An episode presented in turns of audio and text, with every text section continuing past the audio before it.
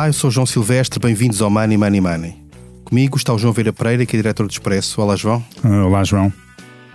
Hoje vamos falar de salários.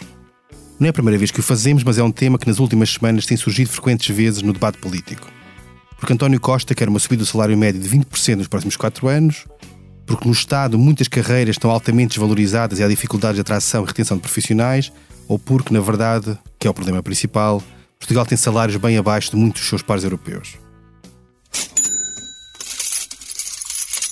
Money Money Money tem o patrocínio do BPI. O investimento da sua empresa pode mudar o planeta. Conheça as soluções de financiamento BPI para apoiar a transição da sua empresa para um futuro mais sustentável. Banco BPI SA, registado junto do Banco de Portugal sob o número 10.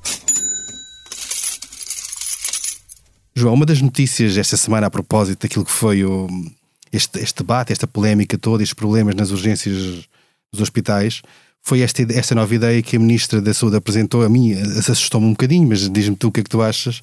Esta ideia de, para limitar, ou para tentar resolver o problema, limitar aquilo que é o valor que os tarefeiros recebem nas urgências, ou seja, tentando equiparar os valores, não subindo aqueles que são mais baixos, mas limitando os mais altos. Eu me assusta-me um bocado, porque eu acho que no limite podemos ter aqui a falta até de tarefeiros, mas diz-me tu o que é que tu achas sobre isto. Não, sim, isto tem sido.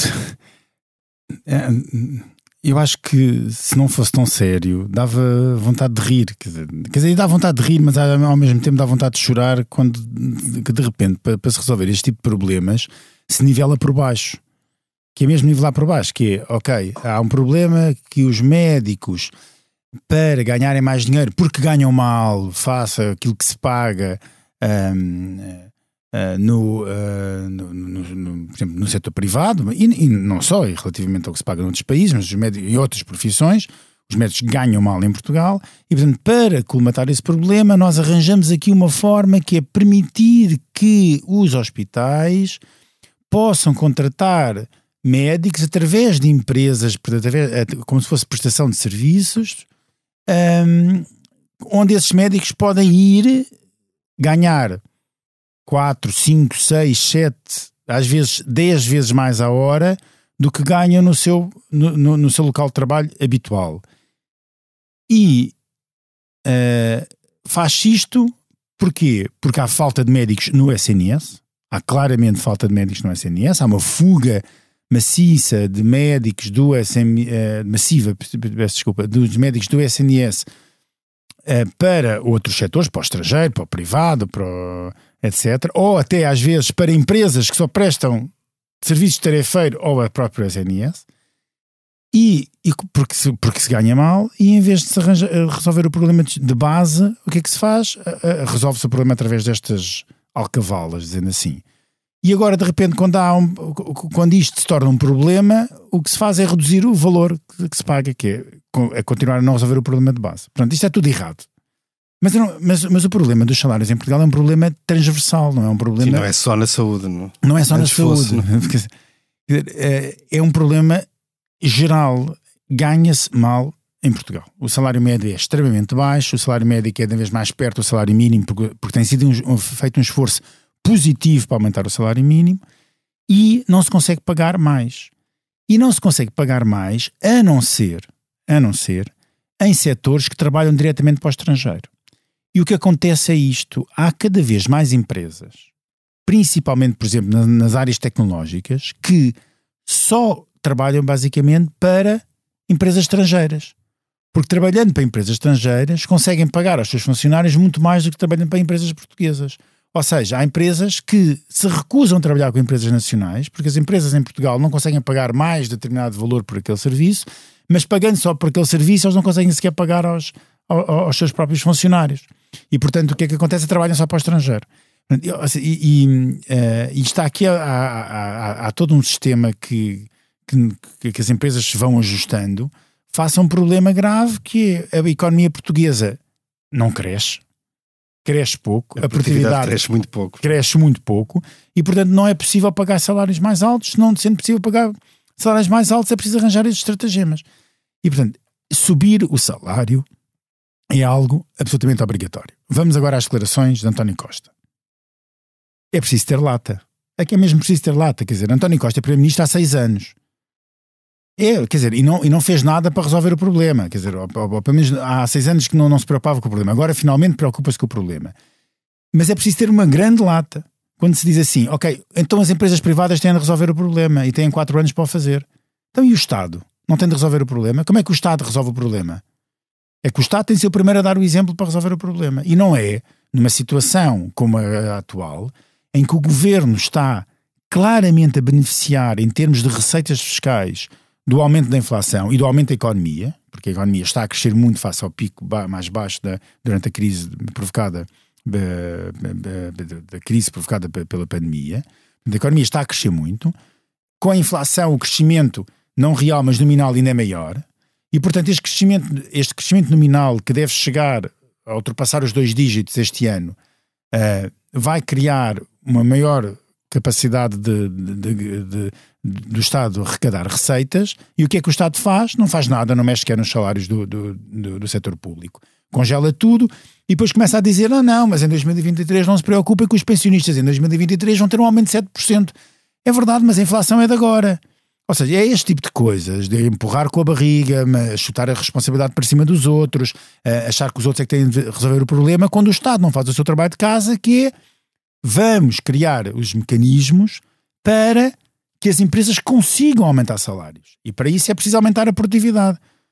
O que é que são esses mecanismos? Olha, um setor, um, um, um quer dizer, posso dar alguns exemplos, já, uh, uh, isolados, se calhar não, não, não terão um efeito muito muito grande, mas todos em conjunto poderão ter um mercado, uma legislação de mercado de trabalho mais adequada à atual realidade.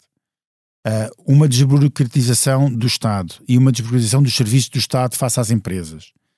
Uh, a capacidade de, de, já foi já, e tem, tem existido uma aposta na, na modernização e, e, digitalização do Estado, mas essa tem de ser ainda maior uma aposta em gestão efetiva e boa gestão do, da, da, da, máquina do Estado, tudo isto já ajudaria as empresas a serem mais produtivas.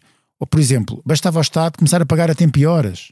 Só os custos que as empresas têm, pelo Estado não pagar a tempo e horas, poderia ser uma medida que contribuiria muito para o aumento da produtividade das empresas e para o aumento da rentabilidade das empresas. As empresas poderiam conseguir pagar melhor aos seus funcionários. E, portanto, isto é tudo coisas que o Estado devia fazer. Mas o que é que o António Costa faz? Ah, não, o problema é das empresas privadas, as empresas privadas é que têm de aumentar 20% os salários médios nos próximos anos. E muito provavelmente há algumas empresas privadas que os vão conseguir fazer nos próximos 4 anos, nem que seja pelo simples ajuste da, da, da, inflação. Só que nós não estamos a falar dos salários nominais.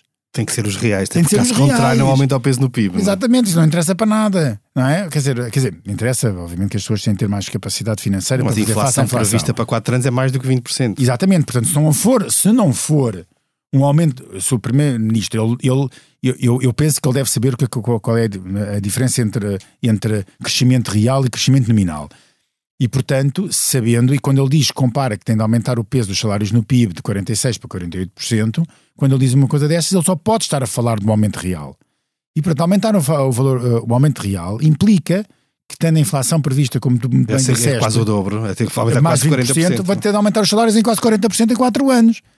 Pá, quer dizer, eu não sei como é que. Assim, é possível? É, mas então bora, vamos trabalhar para isso. E mais uma vez, eu, eu volto a dizer que se calhar são as palavras que eu mais vou repetir nos próximos anos. Os, o governo tem uma maioria, maioria absoluta. Por favor, use essa maioria absoluta para fazer alguma coisa de jeito. Ou seja, tem o poder nas mãos para mudar as coisas. Muda as coisas. É para isso que eles lá estão, é para isso que eles foram eleitos. Bem, já aflorámos aqui uma série de temas relacionados com os salários. O nosso convidado hoje é alguém que conhece bem esta área. É João Sergeira, economista e professor da Universidade do Minho. Foi um dos autores do estudo O Estado da Nação, foi publicado esta semana para a Fundação José Neves, que nos dá um retrato sobre a relação dos salários, em particular naquilo que são os, os trabalhadores mais qualificados e que têm perdido poder de compra. Olá, bem-vindo ao Money Money Money.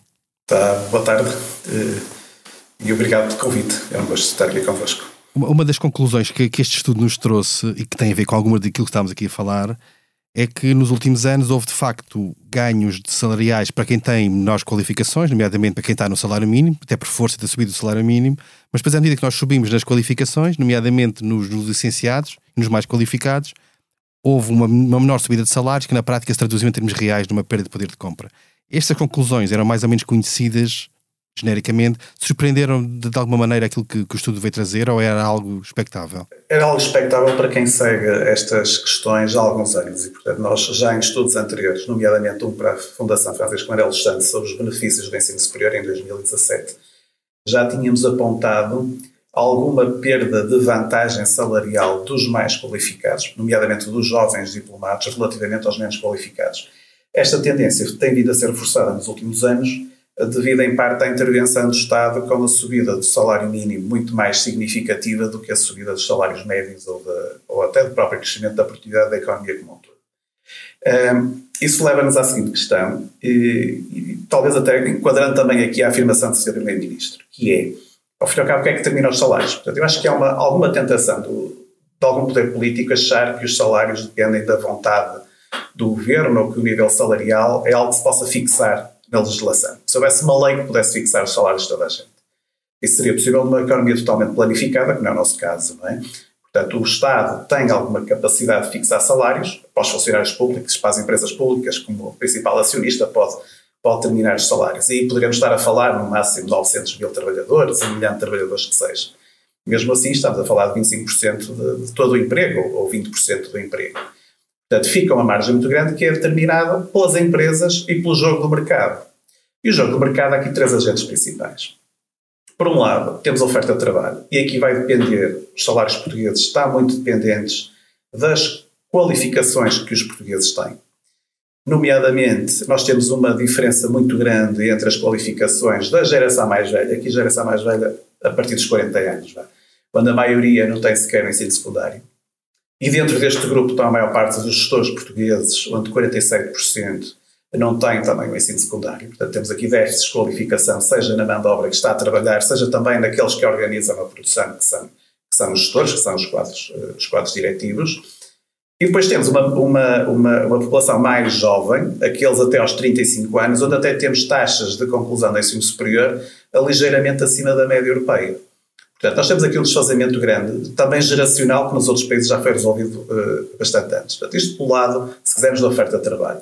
Mas depois temos o lado, talvez mais importante, que é o lado da procura de trabalho, que é o lado das empresas.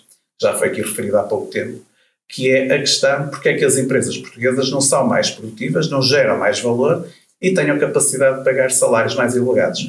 Uma ideia do Sr. Primeiro-Ministro era aumentar o peso dos salários no PIB peso salários do PIB em Portugal já está ligeiramente alinhado com a média europeia. Houve aqui algumas oscilações durante a pandemia, mas estamos a um ou dois pontos relativamente à média da União Europeia. Ou seja, podemos dividir o bolo um bocadinho mais favoravelmente aos trabalhadores, olhando com o padrão na média, mas mesmo assim não seria suficiente para dar este salto dos 20%. Portanto, para isso temos de ter empresas que consigam gerar mais valor, que estejam situadas em segmentos da cadeia produtiva que gerem mais valor. Portanto, aí não há, não há alternativa. E, por aí será o jogo do mercado a funcionar em que as melhores empresas que sobrevivam vão querer se querer expandir, vão procurar trabalho e para atrair esses trabalhadores vão pagar salários mais elevados. Portanto, eu aqui eh, sou bastante crítico àquele discurso de alguns empresários que dizem que faltam 15 mil trabalhadores no, no setor da restauração ou no setor da hotelaria. Bom, se falta, tem que pagar mais para atrair mais. Portanto, é assim que se resolve. O jogo do mercado é este. Eh, portanto, isso é bom para os trabalhadores. Quando o desemprego está baixo, é o melhor remédio para fazer subir salários, é colocar o desemprego baixo e haver pressão da procura para fazer subir salários. E depois, só, só para, para terminar, há aqui um terceiro agente importante, que é o Estado e as instituições. E o Estado tem um papel que pode definir salários, salário mínimo essencialmente, que já tem um efeito grande sobre um grupo muito significativo, e Portugal é o país da Europa, a, a par da França, quando o salário mínimo determina o maior número de salários dentro da população ativa, são praticamente 25% a 30% da população que de alguma maneira é afetada pela determinação do salário mínimo, e o, o Estado tem também um papel. E depois tem o papel de toda a regulação, de, de, toda a regulamentação do, de funcionamento do, do mercado de trabalho, do Código Laboral e todas essas disposições uh, têm o seu efeito. E depois já para não falar depois de outras instituições que não são o Estado, mas também tem aqui um papel importante que é o papel dos sindicatos e o papel das associações patronais em termos das decisões que são tomadas em termos de, de negociação coletiva, que também essas têm, lá está, são uh, paralelas ao mercado, mas também têm influência nos salários que são aqui praticados. É, falava há pouco daquela questão de, de, haver uma diferença geracional, portanto, quem está acima dos 40 anos tem uma realidade de formação muito mais baixa, em média, do, que a geração mais nova, mas isso depois também se vê também há uma segmentação ao nível da própria proteção no emprego, ou seja, que eles estão mais dentro, mais protegidos e os outros mais novos, mais precários. Esta segmentação do mercado é, é em si mesmo um problema grave para, para maiores ganhos de produtividade, ou seja, para integrar melhor aqueles, aqueles mais novos, que têm, aqueles trabalhadores mais novos que têm mais formação e que seriam mais produtivos se tivessem espaço para, fundo, para crescer mais no, no mercado de trabalho. Sim, sem dúvida. Quando se analisa os mercados de trabalho a nível europeu, verifica-se em alguns países, nomeadamente os países do sul da Europa, e aqui eh, estamos a falar essencialmente de Portugal, Espanha eh, e Itália, e, e eventualmente mais alguns, onde são eh, mercados de trabalho que nós designamos que têm, são mercados de trabalho duais, ou seja, como se tivessem dois mercados de trabalho em paralelo. Um mercado de trabalho que abrange, grosso modo, dois terços da população ativa, portanto, que é um emprego mais protegido, que tem contratos sem termo, que está, funciona ao abrigo da contratação coletiva, portanto, há acordos coletivos de trabalho que regulam os salários, o tempo de trabalho, etc. E depois temos um, um mercado, podemos dizer, menos protegido, um mercado onde proliferam os, os trabalhadores com contratos temporários e onde, digamos, o, o, mecanismo de proteção é muito menor. O problema aqui é que o amortecedor do, do, dos ciclos económicos é feito deste lado menos protegido. Ou seja, quando temos uma, uma contração da economia são estes trabalhadores que têm contratos a termo, que são os primeiros a serem despedidos, e depois, quando há mais expansão, são os primeiros a ser contratados. Isto leva a que haja uma grande volatilidade deste grupo de trabalhadores e haja um menor incentivo, por exemplo, para as empresas investirem na formação destes trabalhadores e o próprio trabalhador investir na sua formação porque não tem uma perspectiva de carreira. Portanto, o problema de termos um mercado uh, de trabalho segmentado é que desincentiva o investimento quer da empresa, quer do trabalhador na sua formação específica para aquele posto de trabalho em concreto. Isso é uma das razões que podemos ter menor produtividade. Aliás, o próprio relatório do Estado da Nação foca isso. Por um lado, dá os valores ou, ou indica estudos que mostram que a formação das empresas leva a um aumento da produtividade e ao maior crescimento das empresas. Aliás, é um estudo interessante que mostra as empresas que se candidataram a fundos de formação e algumas foram atribuídas esses fundos e outras não. Portanto, umas tiveram apoios, outras não. Comparando o desempenho das duas, aquelas que obtiveram os apoios à formação tiveram melhor desempenho posterior. Portanto, isso quer dizer que a formação dentro da empresa, quando é a empresa a decidir essa formação, uh, tem um efeito positivo. Mas a empresa só investe se houver uma, uma perspectiva de relação de médio e longo prazo com aquele trabalhador. Portanto, o, o termos quando há pouco se falou que podemos ter um mercado que é pouco flexível, o nosso mercado de trabalho é bastante flexível, mas é em algumas zonas do mercado de trabalho, ou seja, não é todos. Temos aí diferenças muito significativas. E, isso, quando olhamos depois para as diferenças entre gerações, essa questão esta, flexibilidade e melhor, uh, maior precarização, ou maior incidência de trabalhos uh, uh, temporários, está precisamente nos mais jovens e mais qualificados. Eh, portanto, há aqui de facto o problema do, não é só para os mais jovens de ter baixos salários relativamente aos níveis de qualificação que têm, é também ter depois contratos de trabalho que não são tão uh, com a mesma qualidade, podemos assim dizer, relativamente aos mais velhos. E, portanto, isso é um problema que depois leva a que trabalhar em Portugal se torne menos atrativo para os mais qualificados e que corresponda depois a uma remuneração uh, menor. Isso em termos de perspectivas, o que é que é expectável neste, neste, em termos dinâmicos aqui? Significa que à medida que, que estas gerações vão, vão envelhecendo, estes que são mais precários e mais novos tenderão a entrar num sistema mais protegido ou, ou, ou pelo contrário, tenderão a ficar sempre num, num sistema mais precário e mais desprotegido? A, ideia, a ideia dos contratos a prazo tem uma ideia benigna que é servir como uma, um período experimental, como se fosse um período experimental. E, portanto, é uma forma da empresa conhecer o potencial trabalhador e o trabalhador conhecer a empresa e depois, digamos, haver um casamento a seguir com um contrato sem termo. Eh, isso seria positivo se fosse sempre usado assim, mas muitas vezes não, é usado apenas como uma forma de acomodar as, as, as, variações em termos, de, em termos de conjuntura. portanto, é variável de ajustamento. Isso acontece muito, por exemplo, no, no setor da hotelaria, que é um setor que tem muita sazonalidade, e, portanto, onde a incidência de contratos a prazo tende a ser, tende a ser elevada. Agora, quando uh, em termos dinâmicos, o que é que nós podemos esperar aqui em termos de futuro? Eu tenho aqui uma, uma postura relativamente otimista neste sentido. Uh, há um livro interessante da Claudia Golden, uma professora de Harvard, que já foi publicado há uns anos, que fala sobre a corrida entre a educação e a tecnologia. E ela justifica o grande progresso tecnológico dos Estados Unidos que ocorreu, a partir dos anos 80, com a introdução das tecnologias de informação, comunicação, etc., com o desenvolvimento do sistema de educação americano, que foi dos primeiros nos países ocidentais. Ou seja, no início do século XX, uh, nos Estados Unidos, uh, se expande uh, o ensino secundário. Repara que cá em Portugal só chegamos à expansão total do ensino secundário praticamente no final do século XX. É? Eles começaram no início do século XX. E a expansão do ensino superior dá-se por altura da Guerra do Vietnã, em que a guerra também acabou por funcionar como um indutor, permitiu o adiamento do alistamento, etc. E, portanto, houve aqui uma criação de capital humano que fez reduzir os prémios salariais associados à maior escolaridade, tal como nós estamos a passar agora, mas depois permitiu haver um estoque de capital humano que foi capaz de tornar mais rentável o uso da tecnologia. Portanto, o lado positivo desta história para o caso português é que eventualmente nós estamos a passar uma fase em que os rendimentos do capital humano estão a descer, mas poderemos estar aqui a criar um estoque de capital humano suficientemente atrativo quer para as empresas portuguesas poderem uh, usar tecnologia de, de, maior valor, quer para atrair capital estrangeiro que possa aproveitar este capital humano. Obviamente há aqui os riscos que é a saída dos portugueses mais qualificados para fora ou, através do teletrabalho, os portugueses mais qualificados, nomeadamente no, âmbito das TICs, começa a ser uma, uma prática comum, trabalharem para empresas localizadas fora o que não é uh, mal de todo, porque pelo menos a parte do rendimento salarial fica em Portugal, mas o conhecimento que é gerado na empresa está fora do país. E, e portanto, há aqui alguns riscos, mas uh, há aqui uma nota também de, de, podemos olhar para isto de uma forma. Há, há aqui alguns aspectos que podem ser positivos, uh, mas que vão ter só efeito a médio e longo prazo. E em termos de. Essa desta... nota que eu também gostava de deixar. Em termos desta natureza dual do, do mercado de trabalho que falava, Portugal compara particularmente mal com os outros países da Europa ou há, ou há casos semelhantes? Como é, como, é, como é que se situa Portugal nisso? Os casos semelhantes, como eu referi há pouco, é o caso de Espanha e o caso da Itália. Mas, uh, no caso português, é dos países onde esta dualidade é maior.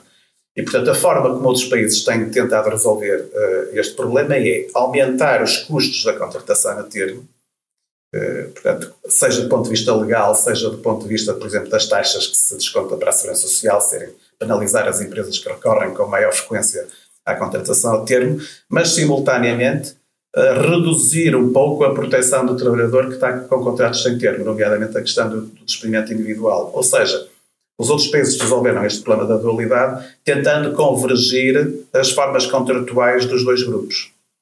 Uh, e, portanto, essa pode ser uma estratégia. Em Portugal tem sido adotada, e este governo em, particular, uh, uh, mexer só em, em colocar mais obstáculos à contratação a termo Aliás, as, as últimas alterações do Código Laboral foi nesse sentido, a redução do prazo, o número de renovações, o prazo deixou de ser 3 anos, passou para 2, o número de renovações também foi diminuído. Eh, pensa-se eh, também aumentar os custos, seja de TSU, seja de outra natureza qualquer, das empresas que, que, mais recorrem à, à, contratação a termo.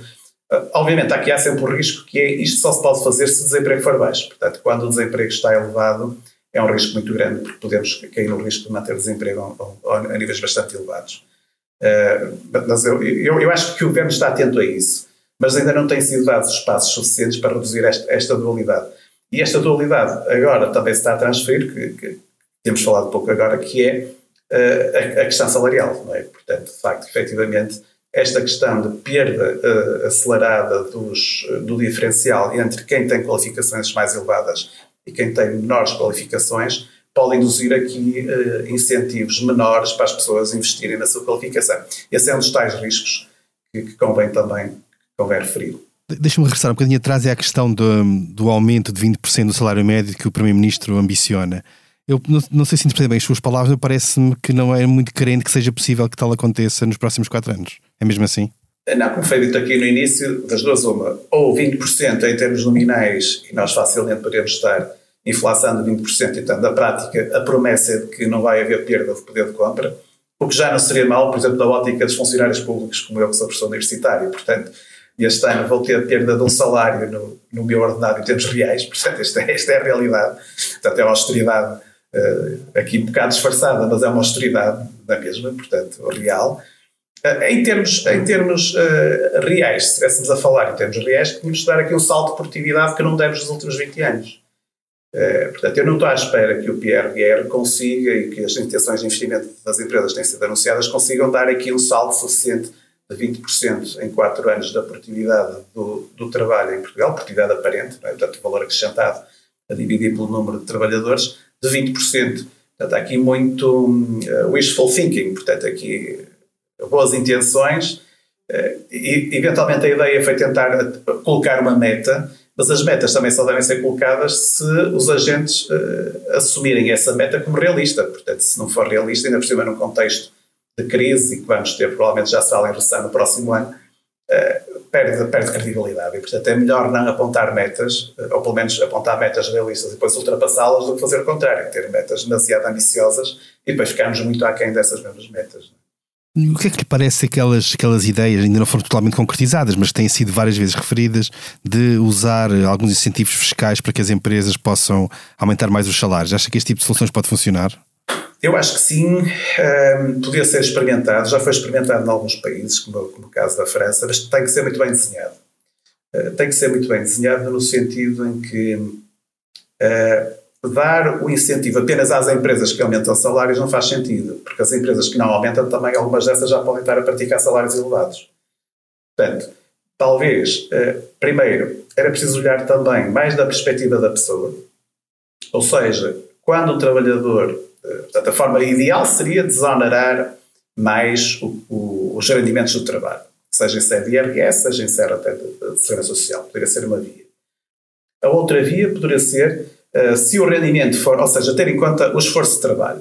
Portanto, as horas extraordinárias, por exemplo, em Portugal, uh, são taxadas como são qualquer outro rendimento. Portanto, a pessoa que faz mais horas extraordinárias uh, corre o risco de subir de escalão e, portanto, serem esse, esses rendimentos adicionais serem taxados com valores muito elevados. Esse é um dos problemas, provavelmente, que os médicos eh, não têm referido, mas deve ser isso que se queixam quando fazem horas extraordinárias. Uma urgência, depois levam com o IRS a taxa marginal de 45% ou, ou mais, e, portanto, uma parte significativa desse esforço adicional vai, vai como receita uh, para o Estado. Portanto, haver aqui algum mecanismo que permitisse que este esforço de horas de trabalho, mas isso tinha que estar, uh, ser, poder ser dito em, em, em termos de declaração de IRS e poder haver alguma compensação. Isso eu, eu acho que isso faz sentido. Agora, estar a diminuir o IRC à empresa que diminuiu uh, ou que aumentou o salário em 10% ou 20%, uh, pode não ter efeito nenhum, porque também não sabemos porque é que a empresa subiu os salários. A empresa não vai subir, pode ter subido salários porque precisou de trabalhadores mais qualificados, uh, porque teve que atrair alguém com melhor nível de qualificação ou, porque era mais competente. Ou então, até porque aumentou os salários médios, porque houve despedimentos das pessoas que ganhavam menos. Portanto, isso é uma forma de subir salário médio, é, é ter uh, menos pessoas ou reter os trabalhadores que ganham mais. Uh, portanto, uh, preferia ver isso, mas do ponto de vista das contas individuais e não do, do perfil da conta da empresa. Porque o desincentivo também aqui também é do lado do trabalhador, não é só da empresa. Não? É? Olhando para, olhando para aquilo que é neste momento a realidade do Estado e tem sido muito debatido a propósito dos médicos, mas não só, ou seja, há uma diferença de salarial muito grande entre aquilo que é, são os salários no Estado, nomeadamente para as pessoas mais qualificadas, e aquilo que é pago no setor privado. Acha que isto é um problema que tem solução no curto prazo ou, ou, ou é expectável que, que vamos ter que continuar a ver o Estado a perder profissionais mais qualificados para o setor privado e depois acabar por contratá-los de uma forma ou de outra como prestadores de serviços, como consultores, etc. É, se continuarmos a ver o Estado a gerir os recursos humanos como tem gerido, quer dizer, o Estado dos últimos cinco anos aumentou os seus quadros em, eu não tenho aqui os números presentes, à volta de 60 mil, eh, portanto o número de trabalhadores da função pública está a níveis uh, muito elevados relativamente àquilo que era a situação há 10 anos atrás. Portanto, tem havido contratações, ou seja, tem havido aumento da massa salarial por essa via. Uh, e nunca foi discutido, e isso poderia ter sido feito com os trabalhadores, haver uma, uma, uma discussão neste sentido. Nós vamos contratar menos pessoas, mas até com a possibilidade de aumentar os horários de trabalho. Portanto, quando se diminui o horário, o horário de trabalho das 40 para as 35 horas, nunca esteve em cima da mesa, creio eu, na discussão com os sindicatos, por exemplo, manter o horário das 40 horas, mas em, em contrapartida uh, haver menor número de contratações, mas haver aumentos salariais que, pelo menos, permitissem compensar as perdas de poder de compra que têm vindo a ser verificadas nos últimos anos. Ainda mais ainda num, num ano como este. Portanto, o que nós temos vindo a verificar é como é que o Estado resolve os problemas. É contratar mais pessoas, eventualmente, não, não sei se estão a ser necessárias ou não, mas pelas carências que vamos observando, seja nos aeroportos, seja na educação, seja na saúde. Aliás, convém referir, nós terminamos ano letivo com 7 mil ou 8 mil crianças sem professor. Portanto, eu acho que isto é um escândalo nacional e que não tem havido grandes eh, discussão sobre isto, mas acho que é um ponto que nos devia envergonhar como país. A terminar o ano letivo com milhares de crianças sem professores, acho que isto é, em competência total. Uh, e porquê é que isto acontece? Sabendo nós que o setor da educação e da saúde foram aqueles onde o Estado contratou mais pessoas. Portanto, porquê é que nos feriados e nos fins de semana não há trabalhadores? Portanto, isto é um problema de gestão. E se o Estado não resolver o problema de gestão, não tem maneira de, não, de conseguir ser competitivo em termos de pagamento de salários, a não ser que haja um aumento brutal de impostos, mas já estamos com um nível de carga fiscal também bater valores recorde. Portanto, não há aqui margem para aumentar a despesa, ou seja, temos é de reorganizar a despesa que temos. E, portanto, é, é isto. Portanto, ou, ou, ou, o próprio Estado consegue gerir melhor os recursos que tem, então não há possibilidade de aumentar salários. Uh, só, antes de terminarmos, só uma questão sobre um tema que não falámos ainda, mas que tem a ver também com o mercado de trabalho e com o trabalho, que é esta ideia agora de estudar a, a semana dos quatro dias, a ideia do governo, já foi testada em alguns países. E qual é, é a sua posição sobre isto? Acha, acha que isto é, pode ser útil em alguns setores, pode ser útil de uma maneira generalizada, ou é uma discussão extemporânea na, na realidade atual em Portugal? A semana dos quatro dias eh, depende da forma como é implementada. Portanto, nós, nós temos três modalidades possíveis, não é? Passar dos 5 para os 4 dias com redução de 20% de salário, isso chama-se part-time, já é possível em Portugal.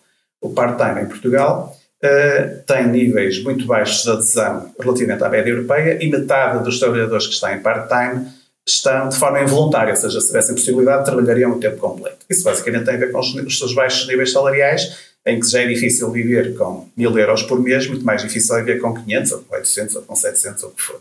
Portanto, esse é o primeiro aspecto.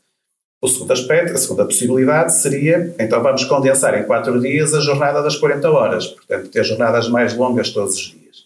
Acredito que em alguns setores, no caso da função pública, onde o horário semanal não chega às 40 horas, e não é só na função pública, há outros setores, algumas profissões, que têm como jornada semanal 35, 36 horas, aí talvez fosse possível haver alguma concentração de tempo em quatro dias e até poderia haver ganhos em termos de transportes, a questão ambiental que se fala agora, e portanto passar para jornadas de quatro dias ou complementando com uma parte de teletrabalho.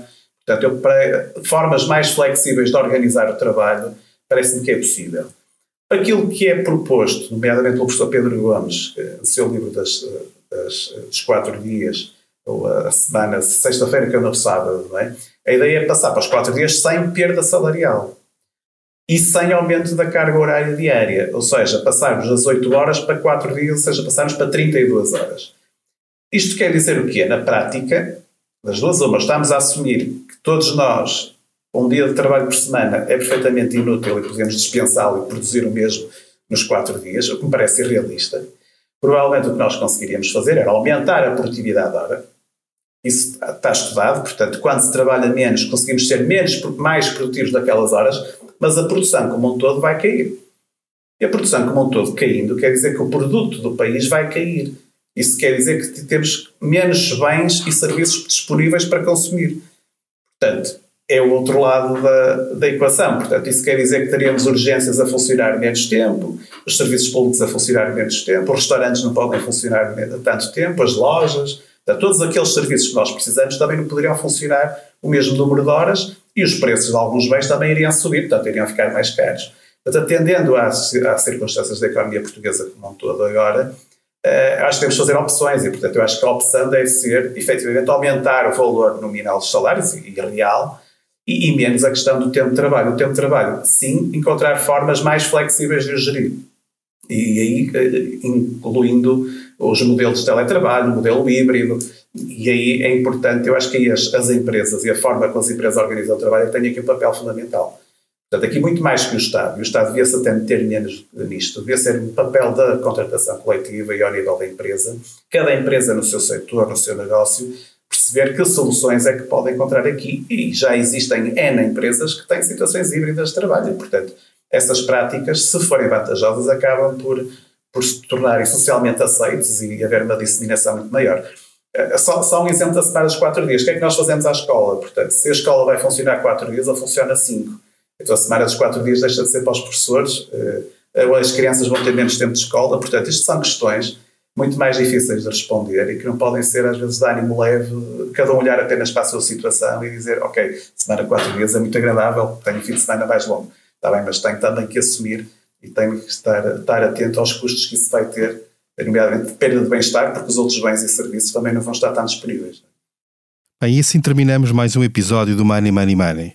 A edição esteve a cargo de João Luís Amorim. Não se esqueça, envie-nos questões e sugestões de temas para o e-mail economia.expresso.empresa.pt. Até lá, tome muito bem conta da sua carteira.